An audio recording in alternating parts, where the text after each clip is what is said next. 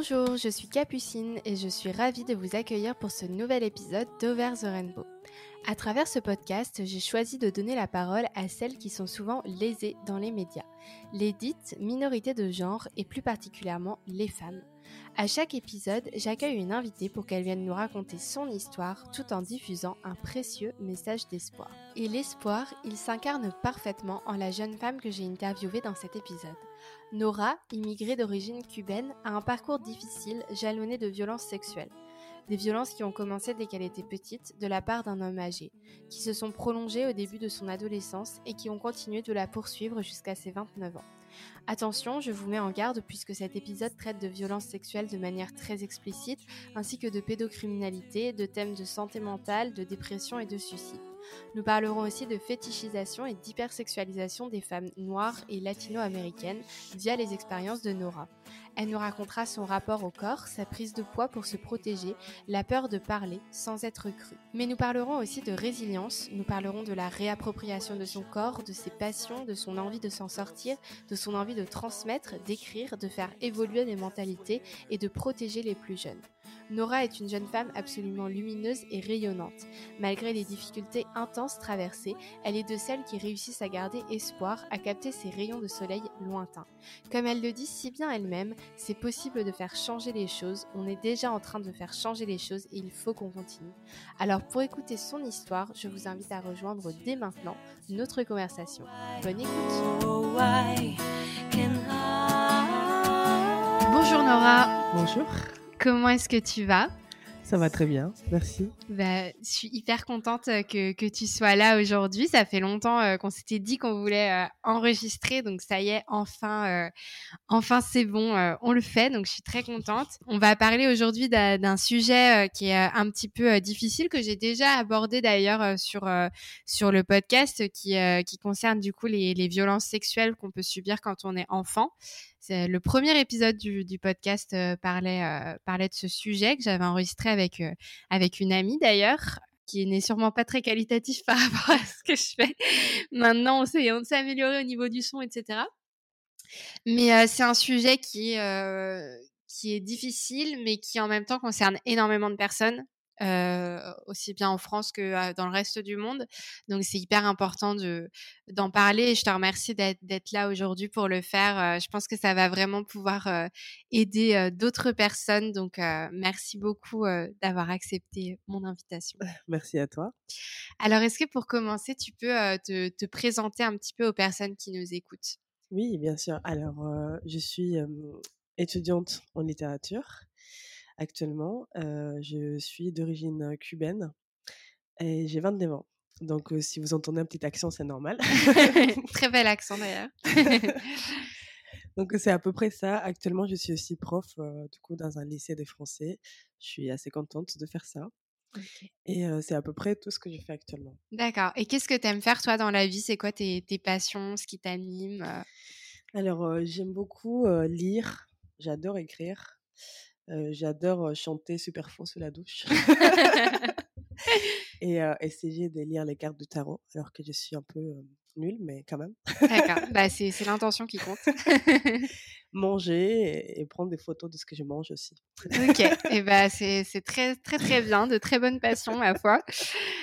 du coup, si on, là, du coup, on va devoir commencer un petit peu par un ça va être plutôt chronologique. on va du coup remonter à ton enfance. toi, quel genre de, petite fille que tu, étais? Alors, j'étais une petite fille assez bizarre, je crois. Hein. Il faut le dire. Ouais. je suis née déjà toute petite. j'étais quand même assez grande dans ma tête. J'étais assez adulte. C'était pas rare de me voir à mes 6 ans en train de lire un bouquin énorme toute seule dans un coin, mmh. alors que tout le monde jouait, juste parce que ça me faisait plaisir. J'étais vraiment très, très curieuse. Je voulais apprendre plein de choses sur la vie. J'aimais beaucoup jouer aussi et j'aimais beaucoup ma famille, donc j'étais bien, j'étais heureuse. Mmh. Ok.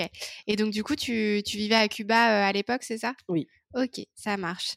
Et du coup, malheureusement, il t'est arrivé agression sexuelle quand tu avais 5 ans, c'est bien ça? Oui. Est-ce que tu peux nous en parler un petit peu, nous, nous dire ce qui s'est passé à ce moment-là? Alors, en fait, c'est ça n'a pas été une agression, donc il y a eu plusieurs. Ouais. tout est commencé parce que c'était un ami de la famille. donc, il faut savoir aussi que ma mère, elle était quand même quelqu'un qui faisait très attention à nous. Hein. Elle avait très peur qu'il y ait quelque chose qui nous arrive. Donc, elle ne nous laissait, pas aller avec n'importe qui. voilà. et c'était vraiment un ami proche de la famille qui avait un enfant de mon âge, en fait, qui avait mon âge aussi.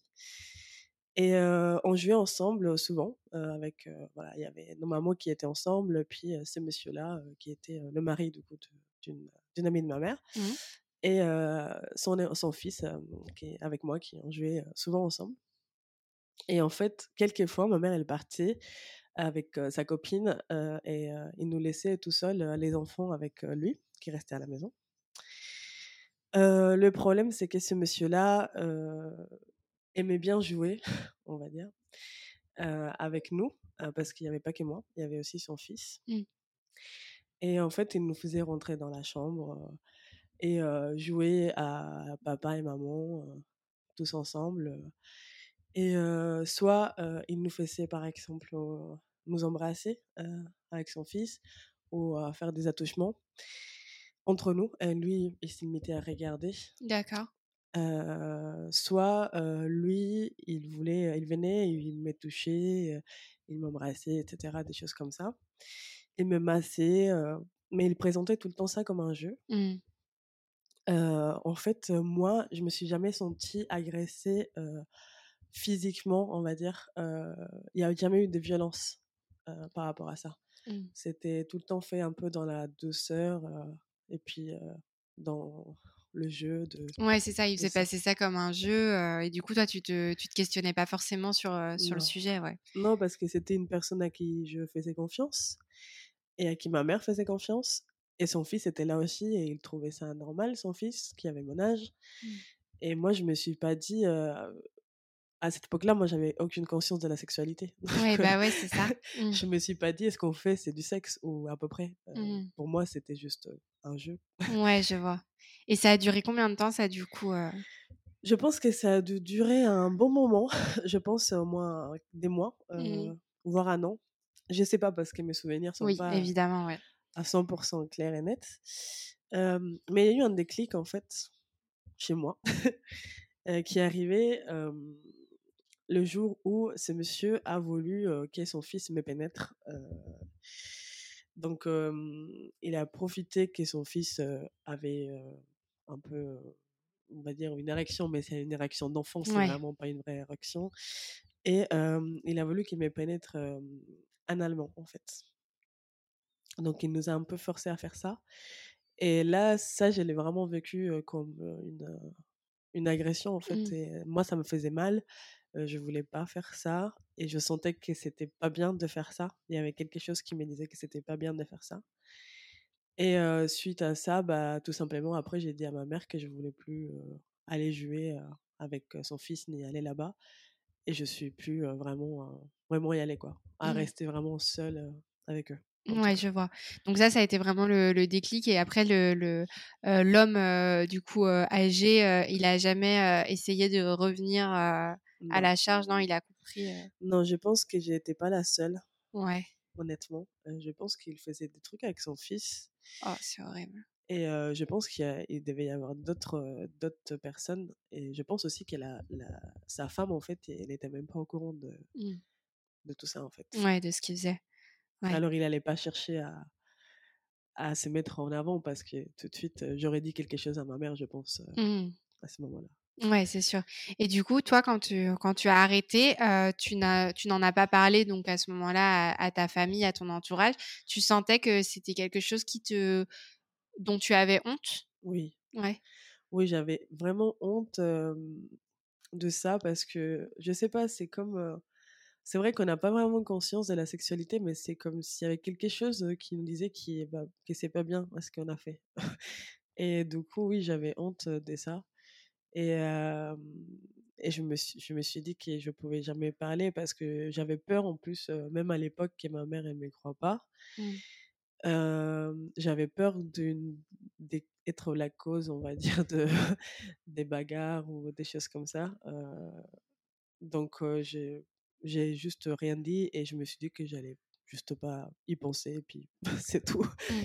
à l'époque. Et est-ce qu'il y a un moment où, parce que des fois ça arrive à certaines, à certaines personnes, notamment quand elles vivent des violences sexuelles enfants, de, après d'oublier de, faire une amnésie post-traumatique et de, de s'en rappeler quelques années plus tard? Est-ce que toi ça s'est passé comme ça ou est-ce que toi tu as, gardé un peu tout du long de, de, ton enfance puis de ton adolescence jusqu'à aujourd'hui, tu as gardé en fait ces souvenirs sans avoir de moment où tu as oublié? Non, non, moi j'ai complètement oublié cette histoire. Ok. Complètement. Ouais. Vraiment. et en fait, après, j'ai toujours eu, comment dire, un rapport assez bizarre avec le sexe après cette histoire. Mmh. vraiment, tout le temps. donc ça, ça s'est pas arrêté. Mais j'avais oublié vraiment tout ce qui s'était passé. Et en fait, je me suis rappelé de ça parce que quand j'avais j'avais 13 ans, 14 ans, je crois. Peut-être même moins. Je ne sais plus exactement quel âge j'avais à l'époque. J'habitais du coup en Espagne à ce moment-là. Et il y avait un monsieur qui était du coup aussi un, ami, pas vraiment un ami proche pour le coup, c'était juste une connaissance de, la, de ma famille qui travaillait en fait dans le chemin qui liait ma maison avec l'école, avec mon collège. Et je prenais cette route tous les, tous les jours pour aller me rendre à l'école. Et ce monsieur, il a commencé à, à, mmh, voir en fait des, à me dire des choses un peu sexuelles complètement déplacées. Mmh. donc il avait 60 ans à peu près, je pense. Il avait deux filles qui avaient mon âge en plus. Mmh. Et vraiment complètement déplacé. Déplacé. et c'était tous les jours en fait, quand j'allais à l'école. Des fois, il y a eu des attouchements. il essayait de, de voir sous ma jupe. Mmh. il me disait qu'il allait, qu'il voulait me prendre dans son, bah, là où il travaillait. voilà. il a essayé de me donner de l'argent en échange de faveurs sexuelles. Et ça a été comme ça pendant trois ans. oh là, quel enfer. Tous les jours. ouais. Et je pense à ce moment-là, en fait, chez moi, je me suis dit, ça, me, ça me rappelle quelque chose, le mmh. fait d'être harcelé par une personne âgée, puis dans la même circonstance, entre guillemets. Et c'est là que je me suis un peu rappelé de cette histoire, en fait, mmh. à peu près. Et mmh. toi, à ce moment-là, comment tu as vécu le fait de déjà devoir gérer ce harcèlement sexuel que tu vivais tous les jours et en plus de te rappeler de, de, de ce qui s'était passé quand tu étais petite, ça a dû faire beaucoup à gérer? Oui, je l'ai, l'ai très mal vécu. en plus, à l'époque, je me faisais harceler à l'école, alors c'était pas ça. Ouais, le combo, ouais, je vois. Super combo. donc, j'ai pensé au suicide beaucoup, beaucoup, beaucoup, beaucoup. Je voulais vraiment, vraiment mourir, quoi. Mais je pouvais pas le faire parce que ma mère, c'est quelqu'un de bien et je voulais pas lui être la cause de cette peine, en fait, pour elle. Donc, pour moi, c'était très compliqué. Déjà, j'ai commencé à avoir un rapport avec mon corps qui était vraiment néfaste au plus haut point. deux choses vraiment chez moi qui sont un peu mélangées. D'un côté, je voulais absolument pas qu'on me voit comme une personne sexuelle, on va dire. Ouais, je vois. ça me gênait énormément je croyais que c'était de ma faute si je provoquais tout ça chez les hommes, en fait. Parce que là, je te parle juste de ce monsieur et puis de ce qui m'est arrivé étant petite, mais en soi, quand j'allais au collège avec mes camarades, c'était pareil. donc tout ça, en fait, du coup, ça a fait que je me suis dit, ça doit être moi, ça doit être quelque chose chez moi, je sais pas c'est quoi, qui, qui provoque ça chez les autres. Mmh. C'est parce que j'ai des trop grosses fesses ou n'importe quoi. et à ce moment-là, vraiment, tout te dit que c'est ta responsabilité si, si, les hommes ne peuvent pas s'empêcher de, d'être harcelés sexuellement mmh. partout. donc d'un côté, il y avait ça. je voulais vraiment être vue comme une fille juste normale, en fait. qu'on ne m'écrit pas tout le temps des choses sexuelles. Et d'un autre côté, il y a eu une hypersexualisation aussi, même de ma part. Je voulais, en quelque sorte, provoquer ça aussi chez l'autre, exprès, mmh. un peu pour contrôler. Mmh, mais ça arrive souvent ouais, chez les, les victimes de, de, violences sexuelles qu'elles passent par une phase justement d'hypersexualisation où elles vont. ouais. Et ça a été bah, un peu ça, quoi. Et des fois, c'était. Il y avait des, des, jours où je me sentais trop mal, où je voulais juste que on me remarque pas. Et il y avait d'autres jours où j'allais faire en sorte de, on va dire, chauffer, juste mmh. pour me sentir un peu que j'avais le contrôle de la situation. Ouais, c'est ça, pour reprendre le contrôle sur ce que tu vivais. ouais. je vois. Et, et, du coup, toi, à ce moment-là, tu en, en avais, c'était toujours pas une option pour toi d'en parler autour de toi de, de, ce que tu traversais, que ce soit ta mère ou je sais pas d'autres membres de ta famille ou des amis, t'en parlais à personne? Non, non, absolument pas, parce que même moi, je croyais que c'était faux, en fait. Euh, je croyais pas que ce qui m'était arrivé, c'était, ça m'était vraiment arrivé. Euh, je croyais que j'avais tout inventé. Euh, je sais pas, on, entend souvent dire ça aussi, qu'il y a des gens qui inventent des trucs pour attirer l'attention ou des choses comme ça. Et moi, je me suis dit que c'était peut-être ça. et du coup, j'allais pas en parler si j'étais, j'étais pas sûre en fait d'un côté, il y avait quelque chose chez moi qui me disait que oui, mais vu que j'avais pas des souvenirs précis, genre de dire ah oui, c'est Monsieur machin qui a fait ça mmh. à telle date, bah du coup j'avais peur de que ça soit pas vrai ou je sais pas. donc non, j'ai et puis en plus la peur ultime, c'est de raconter quelque chose et qu'on te dise que tu es en train de tout inventer pour attirer l'attention. Ça, quoi. Mmh. ça je me dis, je veux pas passer. là, par contre, je pense, si je, je, disais ça à ma mère et que j'avais eu ces retours-là, là, il y a des chances que, que je prenne une décision, que je me suicide, quoi. Parce mmh. que vraiment, c'était un peu. non, je pouvais pas. J'avais trop peur, en fait. Ouais, c'est ça. Mmh. Comme quoi, ça a vraiment un impact toute notre société qui est constamment en train de culpabiliser les victimes et de les remettre en cause, la preuve que ça a, un, impact parce que du coup, toi, c'est ce que tu sentais déjà alors que tu étais très jeune. Tu te disais, on me croira pas, on se moquera de moi, euh, bah on, va, me traiter de menteuse, etc. Donc, euh, comme quoi, c'est hyper important.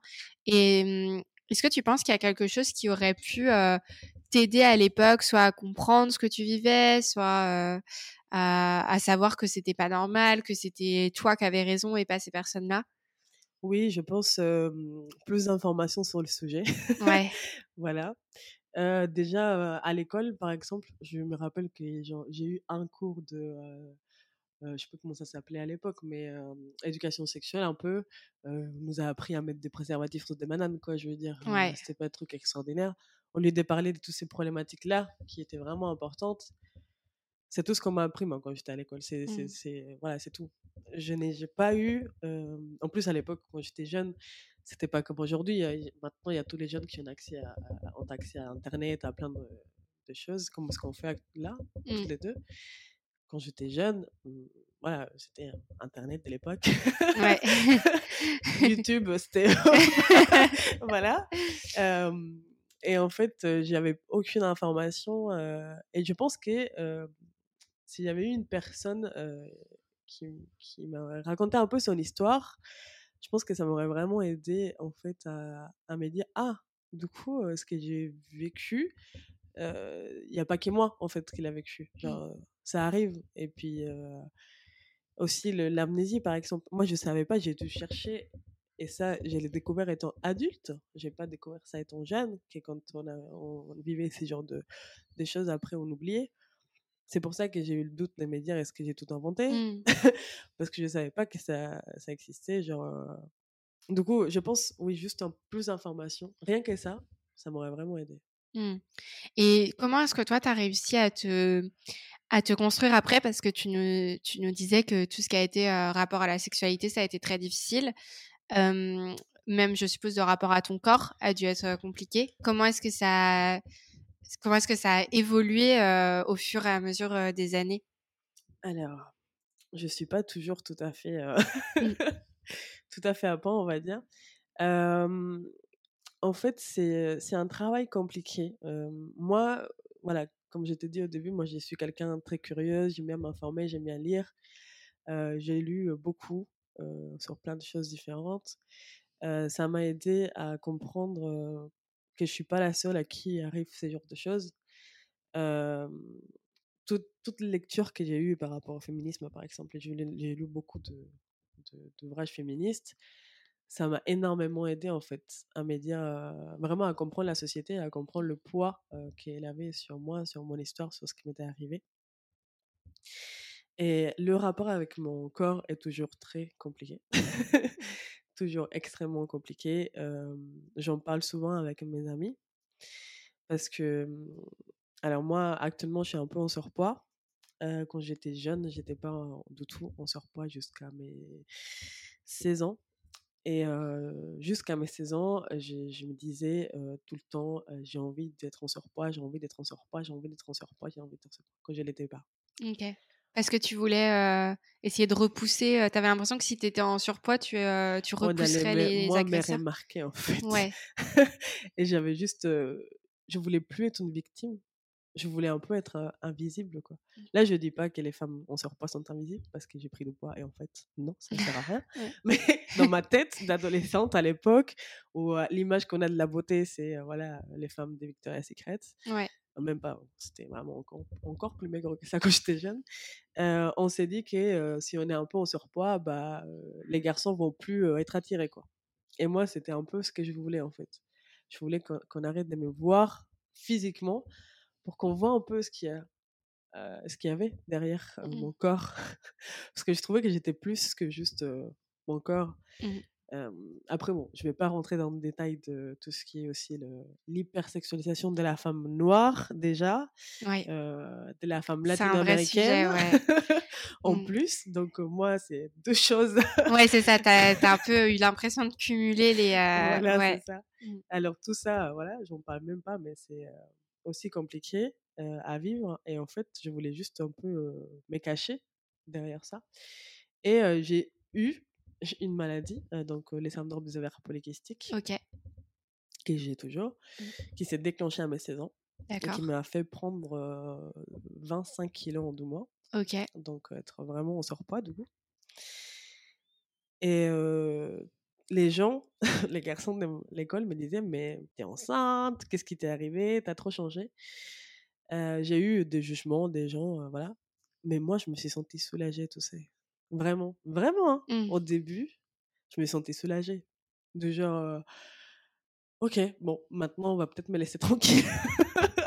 ouais, Après, pas vraiment, peut-être un peu plus quand même. Après, je pense que c'est aussi l'âge qui fait ça, mais mais vraiment, donc ça a été compliqué. Et maintenant, ce qui est un peu aussi compliqué, c'est que j'ai toujours cette peur-là, en fait. Et actuellement, par exemple, j'ai envie de perdre du poids, pas pour une question esthétique, mais juste pour juste la santé.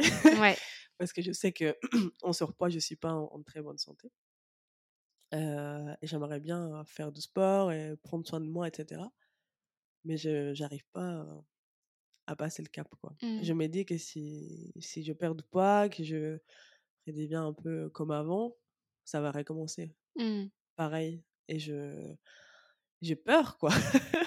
j'ai peur d'être encore une victime, d'être encore hyper sexualisée déjà plus de ce que je le suis actuellement, ce qui est déjà pas mal. Mmh.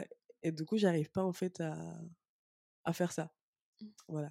Donc ça, c'est compliqué. Ouais. Et je trouve ça intéressant que tu parles de, de l'hypersexualisation des femmes noires et des femmes latino-américaines. Donc effectivement, quand tu as un combo, voilà, ça, va être compliqué.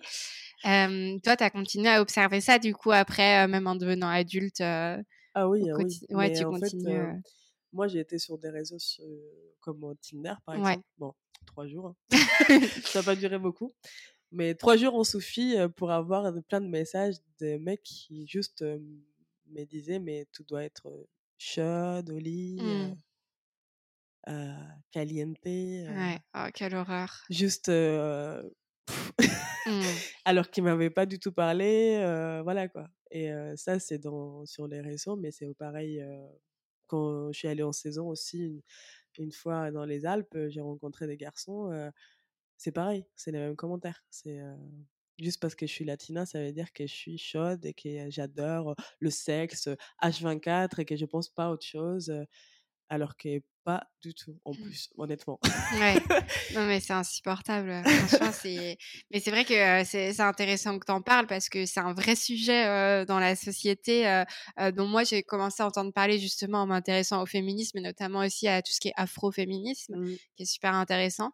Et effectivement, déjà, c'est en tant que femme blanche, déjà, on est pas mal sexualisé, mais alors effectivement, quand on se rend compte que une femme noire, une femme latina sont sexualisées encore plus, et il y a aussi énormément ce côté hyper, c'est horrible à dire, mais ce côté animal. Alors, les, beaucoup de personnes qui est hyper, ce qui est hyper raciste évidemment, mais j'ai vu ça quand je me suis renseignée sur l'afroféminisme, énormément de, de, femmes qui témoignaient qu'on leur disait oui, ça, ça, fait exotique. Ça... Oh, on compare souvent une panthère. Ouais, exactement. Quel enfer, franchement, c'est. La panthère noire, mmh. alors que toi, t'es tranquille chez toi devant Netflix. Ouais. Genre vraiment, il n'y a pas de... Juste en fait pour ça, moi c'est quelque chose que depuis, je subis depuis que je suis jeune parce que bah, je suis venue en Europe quoi. Mmh. Mais c'est tout, je pense que c'est juste parce qu'on fait partie d'une minorité. C'est bah ouais, c'est ça, ouais. Comme si une personne blanche, une femme blanche va dans des pays mmh. noirs, africains, bah, je pense qu'elle va être plus remarquée que nous ici par exemple. Mais c'est vraiment un sujet en fait ouais. ces pays. C'est vraiment, je trouve, je pense, c'est les, traces du colonialisme. Ah bah clairement, non mais il n'y a, y a, aucun doute là-dessus. C'est une forme de, de racisme intériorisé. ou au contraire, les... en plus le pire, c'est que du coup, les, les, mecs comme ça, quand tu vas leur dire mais c'est raciste ce que tu dis, ils vont dire bah pas du tout, c'est juste que je les trouve très belles. oui, c'est ça. non, non, c'est juste un fantasme hyper malsain. Bah oui. Non, ils pensent. Moi, j'ai eu des amis quand j'étais au collège, au lycée, qui me disait, voilà, je ne veux pas être très cru dans mes mots, mais qu'il s'est touché en pensant à moi. Mmh. Comme ça, Quelle horreur. Et pas un, pas deux, mais plein. juste pourquoi, en fait? Pourquoi moi plus que n'importe quelle autre fille avec qui on était En plus, il y avait des filles magnifiques dans ma classe, je veux dire, mmh. j'étais pas mais j'étais la seule noire, la seule latino-américaine. Et honnêtement, c'est qu'on m'a dit Ah non, mais est-ce que j'ai toujours fantasmé de coucher avec une Ouais. C'est insupportable. Mais en fait, je suis pas un fantasme, tu vois. Ouais. Non, mais clairement. Mais c'est vraiment très intéressant que, que tu en parles. Merci beaucoup d'en parler. C'est vraiment important. Et, euh, et du coup, on parlait de, donc du rapport avec ton corps, à la sexualité qui a, qui a été difficile. Et au niveau de la vie amoureuse, je suppose que ça a été compliqué pour toi aussi de, de refaire confiance Comment est-ce que tu as, vécu ça après? Ça, c'est ouais, un sujet. Alors, oui, ça a été compliqué de faire confiance. Ça allait encore aujourd'hui, en plus. Mmh. J'ai eu un copain, je ne vais pas dire son, son nom, mais du coup, j'avais en fait 20 non, 22 ans. Ok. 22 ans quand je l'ai rencontré donc un garçon vraiment ouvert d'esprit et tout ça. c'est la première personne à qui j'ai raconté ce qui m'était arrivé. Ok. C'est la première personne à qui j'ai à peu près fait confiance par rapport à ça. Et donc oh, c'était c'était bien. par contre, après, ça s'est un peu retourné contre moi cette histoire parce que on s'est séparés parce que il m'a dit qu'il qu'il aimait pas les filles qui étaient en surpoids. Ah. Donc voilà, un sympa. peu compliqué. donc déjà que moi j'ai du coup manque de confiance en moi physiquement à, à cause de tout ça, mais que du coup j'arrive pas trop à changer à cause de tous ces poids aussi. En plus, cette pression supplémentaire, on va dire, ça va pas arranger les choses. Ouais. Et c'est vrai qu'au niveau relation amoureuse, j'ai pas eu encore une relation stable en fait parce que je sais pas, je me dis que finalement, on me réduit tout le temps à mon corps, d'une façon ou d'une autre, parce que ce que mon ex-compagnon disait par rapport à mon physique est pareil qu'un garçon qui va sortir avec moi parce qu'il me trouve trop exotique. Pour moi, c'est la même chose. Mmh. et j'ai pas eu, pour l'instant, une personne, un garçon, parce que bon, je suis hétérosexuelle, pour le moment en tout cas, que je sache. j'ai pas eu un garçon qui m'a vraiment, je veux dire, accepté complètement, en fait, mmh. sans me réduire à mon physique d'une façon ou d'une autre. Donc, c'est difficile pour moi de vraiment faire confiance et, et je pense que j'ai du travail à faire, mais je pense que j'ai du travail à faire de mon côté déjà. Parce que si on n'est pas bien dans sa tête, on va difficilement trouver quelqu'un mmh. qui soit bien dans la sienne. ouais, c'est vrai, c'est vrai, ça peut être difficile. Voilà. Et est-ce que du coup, on parlait justement des. Tu, disais essayer de, retrouver confiance et tout. Est-ce que toi, tu as été suivi après par des professionnels, des psychologues, des psychiatres, après ce qui s'est passé ou même récemment Alors, j'ai eu des sciences psy parce qu'il y a quelques années de ça, j'ai fait une petite dépression. Alors, moi, j'ai fait deux dépressions dans ma vie.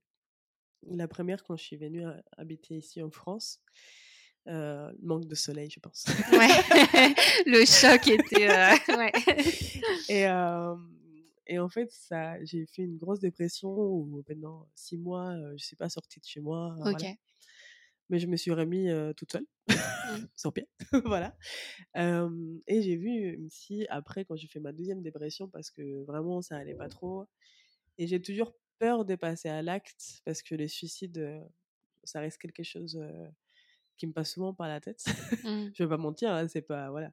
Je, rigole beaucoup, mais n'empêche que je pense souvent à ça. Et des fois, j'ai eu vraiment peur. Et du coup, je suis allée voir du coup un psy, mais en fait, la personne que j'ai eue m'a dit que que j'allais très bien et que pour elle, il n'y avait rien à faire en fait. Ah ouais, super, super le professionnel. Voilà. du coup, ça m'a un peu démotivée. Bah ouais, tu m'étonnes, ça se comprend. Je me suis dit, bon, si c'est pour ça, bah, je parle à mes copines. Mmh. et donc, j'aimerais bien trouver quelqu'un qui puisse vraiment, vraiment un, vrai professionnel qui, qui, sache un peu ce que c'est tout ça en fait. Parce que là, pour l'instant, j'ai pas trop eu de chance. Donc, tout ce que j'ai fait, tout le travail que j'ai fait, je l'ai fait moi toute seule en mmh. fait. Je suis mon propre psy. Ouais, je vois. Ouais, ça, ça doit être difficile, surtout que, donc, comme tu le disais, t'en as, t'en as jamais parlé à ta famille. à tes amis, certains, oui, peut-être. Ouais. Oui, mes amis. Et ça a été difficile pour toi d'en parler les premières fois autour de toi? Oui, c'est toujours difficile parce que moi, je suis, je me considère une femme forte malgré tout ça. Mais tu l'es, il n'y a pas de doute. Et j'aime pas qu'on me voit comme une victime. Mmh. Vraiment pas. Donc, quand j'ai dit ça à mes copines, je l'ai souvent fait en plus sur, les tons de la rigolade, un peu pour un peu décontracter le sujet. Ouais, je vois. Et, et j'ai dit tout de suite, surtout à mes copines proches qui sont voilà, celles qui savent, j'ai dit tout de suite, je veux pas que vous me regardiez maintenant comme, comme si j'étais une victime. oh, pauvre petite qui a subi ça. Parce que moi, ce qui m'est arrivé à ton enfant, je trouve que ça ne m'identifie pas en tant que personne. Bah oui, clairement, ouais. donc, je veux pas qu'on me réduise à ça, tout simplement. donc, ça, c'était vraiment compliqué. j'ai été surprise parce que, du coup, mes copines avec qui j'ai discuté de ça la première fois, donc les premières personnes qui ont été au courant, en dehors de, de garçons avec qui je suis sortie, ont-elles aussi subi mmh, malheureusement des violences quand ils étaient enfants. Alors, du coup, toutes les trois, on est un peu dans la, même, dans la même situation et puis on essaie de décéder quand ça va, quand ça va pas. Et, mmh. Voilà. Ouais, c'est un peu ça. malheureusement, en fait, c'est tellement courant, c'est horrible. Hein, mais c'est vrai que quand on commence soit à parler de quelque chose qu'on a vécu, on va avoir plein de personnes dans notre entourage qui vont dire «Mais attends, moi aussi j'ai vécu ça, moi aussi j'ai vécu ça». Et c'est là que d'un côté, ça te permet de trouver du réconfort entre guillemets parce que tu te dis que t'es pas toute seule. D'un autre côté, tu te dis c'est horrible parce qu'elles aussi elles ont vécu ça et que j'ai pas envie que mes proches aient vécu la même chose que moi. Donc c'est hyper ambivalent, mais ça montre bien qu'il y a clairement un gros problème pour que partout autour de nous il y ait des victimes de violence quoi. Enfin c'est. C'est pour ça que moi genre quand j'ai vu ça, quand j'ai vu mes copines qui avaient vécu la même chose et d'autres personnes, je me dis, c'est vraiment important, en fait, de parler de sexualité aux enfants. Vraiment, mmh. c'est vraiment important. Parce que je pense, si moi, avec l'âge que j'avais à l'époque, j'aurais su à peu près c'était quoi le sexe? Et c'était quoi les limites, en fait? Ouais. je pense que ça m'aurait aidé et ça m'aurait évité tout ça, en fait, tout simplement. Et c'est si un jour j'ai des enfants, honnêtement, je vais leur parler de sexualité parce que la sexualité, moi, ce que je trouve assez fou dans la société d'aujourd'hui, c'est que les meurtres ou les vols ou des choses comme ça, on les montre comme des choses normales. Et la sexualité, ça reste toujours mmh. quelque chose de caché pour les enfants, alors que ça fait partie de la vie et que c'est pas quelque chose de sale ni rien. Et je trouve ça très important en fait. Mmh. Ouais, je suis tout à fait d'accord avec toi. Et c'est, c'est vrai que c'est très, très intéressant que tu dis ça. Et tu vois, justement, euh, euh, la, l'amie euh, que j'avais interviewée pour le premier épisode, elle m'avait dit exactement la même chose. mais il faut absolument en parler aux enfants, en fait. Et je pense qu'il y a beaucoup de personnes, quand on leur dit qu'il faut faire de l'éducation sexuelle dès l'école, qui sont hyper choquées et qui disent mais non, mais n'importe quoi, ça va pervertir les enfants et tout. En fait, dès que tu parles à des personnes qui ont vécu des violences sexuelles quand elles étaient enfants, bah pour elles, en fait, c'est une évidence, quoi. Genre, juste si, effectivement, tu te dis, si j'avais su ça, ça, ça ne serait pas arrivé, ou du moins, peut-être que ça serait arrivé, mais j'aurais pu en parler tout de suite et m'en sortir avant que ça fasse trop de dégâts, on va dire. Donc, euh, donc effectivement, c'est très, très intéressant et très important de euh, d'en parler autour de soi. Et, euh, et comment est-ce que toi, tu... parce qu'au final, c'est toi qui m'as proposé de, de venir parler de ça, ce qui est très courageux de ta part. Et ça, ça, peut paraître du coup étonnant vu que tu as du mal à en parler autour de toi. Qu'est-ce qui t'a motivé à, venir ici et à enregistrer cet épisode sur le sujet? Alors, moi, je veux que les gens sachent que ça, que ça existe, que ça, que ça arrive, que ça arrive à des gens qu'on voit tout le temps sourire dehors, qui, qui semblent très bien et je veux qu'il y ait vraiment une conscience. Et si je peux aider un petit peu, mmh. ça va pas changer le monde, mais un petit peu, euh, bah déjà ça, ça me fait plaisir. Parce que peut-être qu'il y a des futures mères qui vont voir ça et qui vont se dire, «Ah bah, entendre ça, et qui vont se dire, ah bah je vais parler de sexualité à ma fille, par exemple, ou à, ou à mon petit garçon. Et, et, ça peut en fait changer un peu les choses. Donc moi, c'était vraiment c'était vraiment un peu ça. Et puis aussi pour moi, en fait, pour affirmer un peu mon histoire et je sais pas, quelque part, me dire que, que ça sert à quelque chose d'autre et que ça reste pas juste dans ma tête mmh. tout le temps. Et je pense que c'est à peu près pour ça que j'ai mmh. voulu en parler. Ouais, bah, je pense qu'effectivement, ça va, ça va vraiment servir aussi bien aux autres que pour toi. J'ai pas de doute là-dessus. Et toi, aujourd'hui, comment est-ce que tu vas Comment est-ce que tu te sens par rapport aux différentes périodes que tu as traversées? Aujourd'hui, tu en es où par rapport à tout ça? Alors, où est-ce que je suis? Bonne question. en fait, moi, je pense, après, bon, c'est mon avis personnel, mais je pense que l'être humain, il est toujours en train d'évoluer, il est toujours en train de, se connaître, de découvrir des nouvelles choses de, soi-même, surtout quand on est quelqu'un qui aime bien tout ce qui est l'intériorité, développement de soi, etc. Et spiritualité et tout ça, qui pour moi sont des choses vraiment importantes. donc en fait, là j'essaye de aller au mieux, de, de, faire un peu ce que je veux. J'essaie que tout ça, ça ne m'empêche pas d'être qui je suis. j'essaye de me connaître, même si des fois il y a des côtés sombres, des côtés qui me font peur ou n'importe. Et j'essaie de m'affirmer. Je sais qu'aujourd'hui, j'ai beaucoup plus confiance en moi qui quand j'étais plus jeune. Aujourd'hui, j'ai beaucoup plus la capacité de dire non, en fait, si je ne veux pas quelque chose. je dis tout simplement non. Donc, de m'affirmer par rapport à ça. je m'affirme aussi dans ma sexualité. je sais, j'ai réussi, par exemple, à, à savoir quand est-ce que j'avais envie de faire quelque chose, vraiment, quand est-ce que je me forçais pour l'autre, parce qu'il y en a aussi cette idée de qu'il faut toujours un peu oui, dire oui à son copain mmh, quand il a envie, faire plaisir, pour faire plaisir. Maintenant, je fais plus ça du tout. C'est bien. j'ai aussi, je donne beaucoup d'importance à mon plaisir, tu vois, dans les sexes, par exemple. Voilà, c'est juste, pour moi, c'est donnant, donnant, mmh. tout simplement. donc, je, je m'affirme beaucoup plus. cette histoire, je pense, elle me sert pour avoir aussi une référence, en fait, de tout ce qui peut se passer, tu vois. et puis avoir me dire bon ok ça m'est arrivé, mais je m'en suis sortie quand même. et puis, je pense que des fois, je vais réussir à bien m'en sortir, tout ça. Après, il y a des périodes où ça va, et il y a des périodes où ça va pas. C'est pas tout le temps, non. J'ai des longues périodes, des fois, où je suis chez moi en dépression, ça va pas du tout, où je me sens mal, où je me sens coupable, encore, parce que je me sens des fois encore coupable de ce qui s'est passé. Je me dis que c'était peut-être de ma faute, pourquoi j'ai pas parlé, pourquoi j'ai pas dit à quelqu'un, pourquoi j'ai pas dit non. Mmh.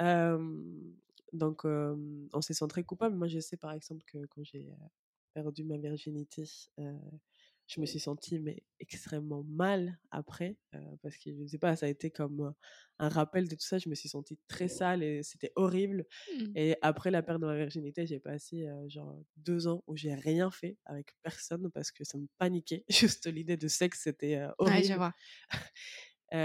et là je m'approprie tout ça. Donc je suis assez contente. Mais voilà c'est par phase quoi. voilà, c'est ça. Il faut du temps. Mais tu vois, l'autre jour, je, discutais avec euh, Dariata Ndiaye c'est l'épisode 26 du podcast. Et, et c'était très intéressant parce qu'on parlait beaucoup de résilience. Et elle, c'est pareil, elle a été victime de plusieurs violences dans, dans, sa vie. Et notamment, elle a échappé à un mariage forcé quand elle était adolescente. Et aujourd'hui, elle est hyper engagée pour les droits des femmes et tout. Et ce que je trouvais hyper intéressant, c'est qu'elle me disait que, en fait, quand les, mmh, agresseurs nous faisaient subir des, des violences sexistes et sexuelles, ils avaient un peu en eux cette volonté de nous détruire, tu vois, de nous anéantir. Et, et, elle, elle me disait que en fait, tout ce qu'ils faisaient, ces, ces agresseurs, c'était juste nous rendre plus fortes parce qu'au final, quand on a vécu des violences sexistes et sexuelles, on, a, on devient toujours euh, quelqu'un qu'on n'aurait jamais été si ça ne s'était pas passé. Donc certes, il y a des moments difficiles, mais à côté de ça, ça nous change et souvent, ça nous, euh, euh, on peut en tirer quelque chose de positif, même s'il faut du temps. Mmh. Et toi, aujourd'hui, qu'est-ce que tu, qu'est-ce que tu penses avec tout le recul que que quel a, quel a pu être selon toi l'impact positif que ça a eu sur la personne que tu es aujourd'hui, sur ton caractère, sur ce que tu as fait de ta vie? Est-ce que tu, tu, penses que tu, tu pourrais en tirer quelque chose de qui t'a grandi, on va dire? Je pense que une volonté de vouloir changer les choses. Mmh. Et je trouve que rien que ça, c'est important parce que peu importe si on fait beaucoup ou pas beaucoup, ça peut toujours changer un petit peu les choses. Bien sûr.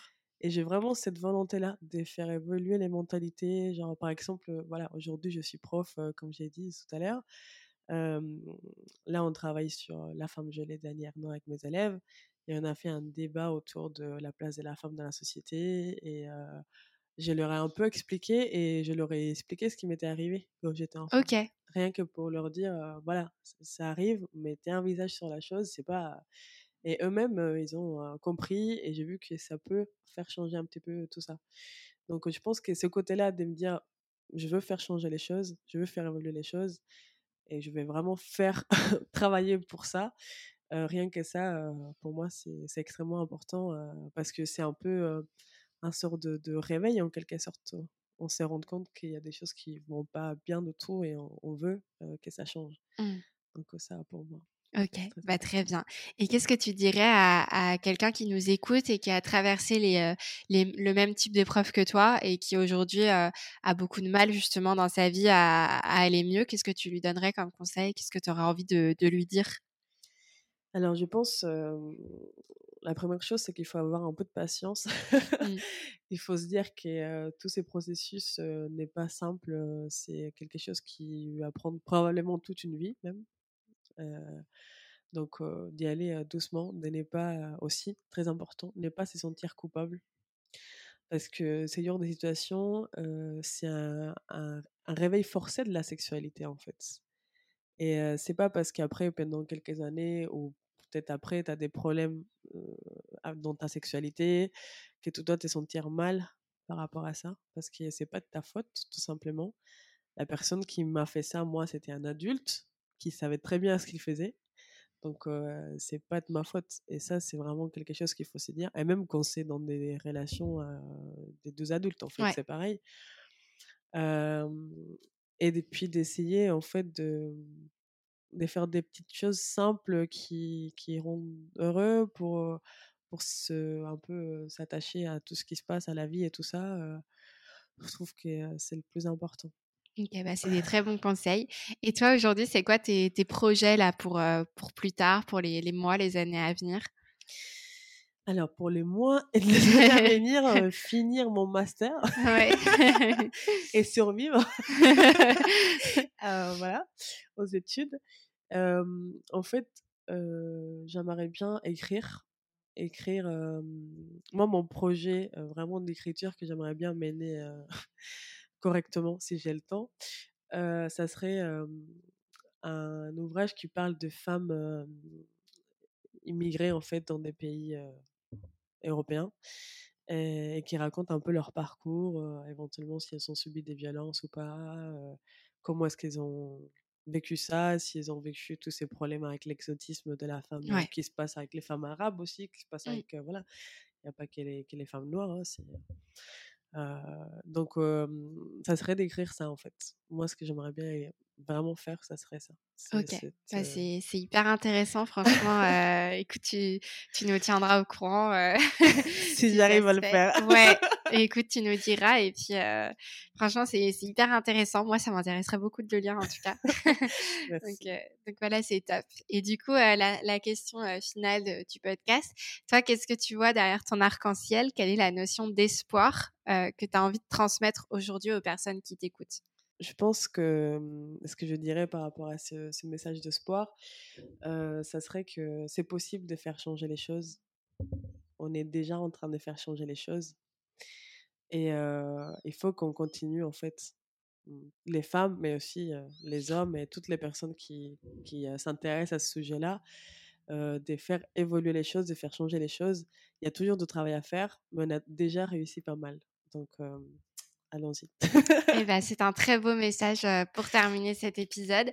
Merci beaucoup du coup d'avoir raconté ton histoire. C'était vraiment très intéressant. Je sais que c'était pas forcément facile pour toi, mais tu l'as très bien fait. Et, et voilà, je pense que ça va vraiment aider beaucoup de personnes. Donc merci beaucoup à toi et puis je te souhaite le meilleur pour la suite. tu nous tiendras au courant de du reste euh, voilà du, livre potentiel de, tout ça et euh, je te souhaite euh, beaucoup de très belles choses pour plus tard. Merci beaucoup. Ça fait, ça m'a vraiment fait plaisir de faire ça. Mmh, bah, je suis contente alors. Merci beaucoup. À bientôt. À bientôt.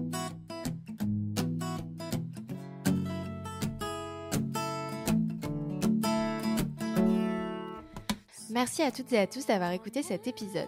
Over the Rainbow diffuse l'espoir par vos histoires et j'espère que vous avez apprécié le récit d'aujourd'hui. Si j'aime autant enregistrer ces épisodes, c'est pour les rencontres absolument magiques que je fais, pour ces femmes qui viennent se confier et que je vois se transformer au fur et à mesure de la conversation, pour celles qui, d'abord timides derrière le micro, se détendent progressivement, se mettent à sourire, à rire, à transmettre ce qu'elles ont de plus précieux, de plus doux, de plus puissant. Nora fait partie de ces femmes et je n'ai rien de plus à ajouter qu'elle n'ait déjà dit elle-même. Je suis chanceuse d'avoir pu recueillir sa parole pour la faire porter jusqu'à vous. Si l'épisode vous a plu, je vous invite à laisser une petite note, voire un petit commentaire et à en parler autour de vous pour informer vos proches sur ce sujet. Merci pour votre écoute, prenez bien soin de vous et de vos proches, je vous embrasse.